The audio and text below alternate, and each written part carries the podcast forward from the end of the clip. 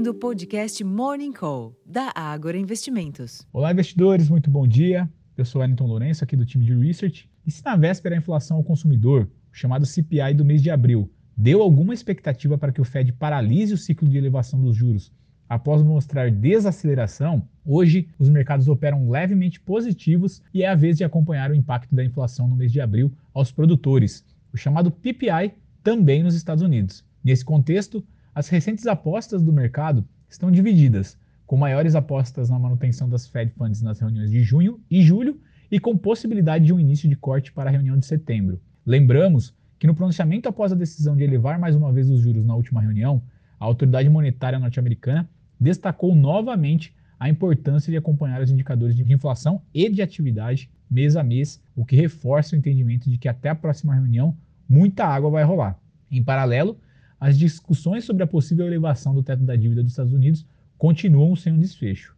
Do outro lado do continente, enquanto os mercados do Ocidente estavam fechados, a China apresentou o CPI de abril com avanço de 0,1%, abaixo das expectativas que apontavam para alta de 0,3%. Assim, os mercados asiáticos encerraram indefinidos, mas muito próximos da estabilidade.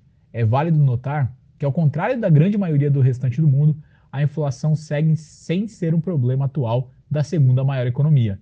Em meio a esse cenário de indefinição levemente positivo, o petróleo opera levemente negativo nesta manhã, enquanto o minério de ferro encerrou em queda de 3,46% da LIAN, voltando a níveis ao redor de 100 dólares por tonelada. Já o dólar se fortalece frente a outras moedas fortes. Por aqui, com um fôlego limitado no exterior, queda das commodities e fortalecimento do dólar, podemos esperar uma sessão com viés negativo para o Ibovespa e possível recuperação do dólar frente ao real após a queda na véspera. Como contraponto, a safra de balanços, em sua reta final, pode novamente trazer destaques pontuais aqui na sessão.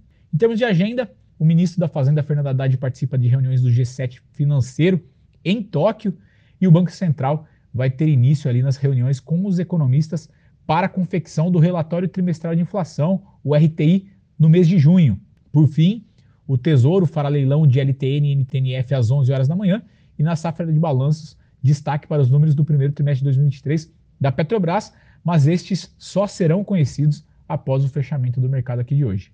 Já nos Estados Unidos, por lá o destaque fica então por conta da inflação ao produtor, o PPI de abril às 9h30, mas além disso, é esperada a pesquisa semanal sobre pedidos de auxílio-desemprego também às 9h30 e finalmente o dirigente do Fed, o Christopher Waller, fará um discurso às 10h30 da manhã. Já na Europa, no Reino Unido, para ser exato, foi a vez do Banco da Inglaterra anunciar a decisão de política monetária, na qual a autoridade monetária elevou em 0,25% a taxa básica de juros, de forma que esta atingiu o nível agora de 4,5% ao ano. Bom, pessoal, esses foram os destaques para esta quinta-feira.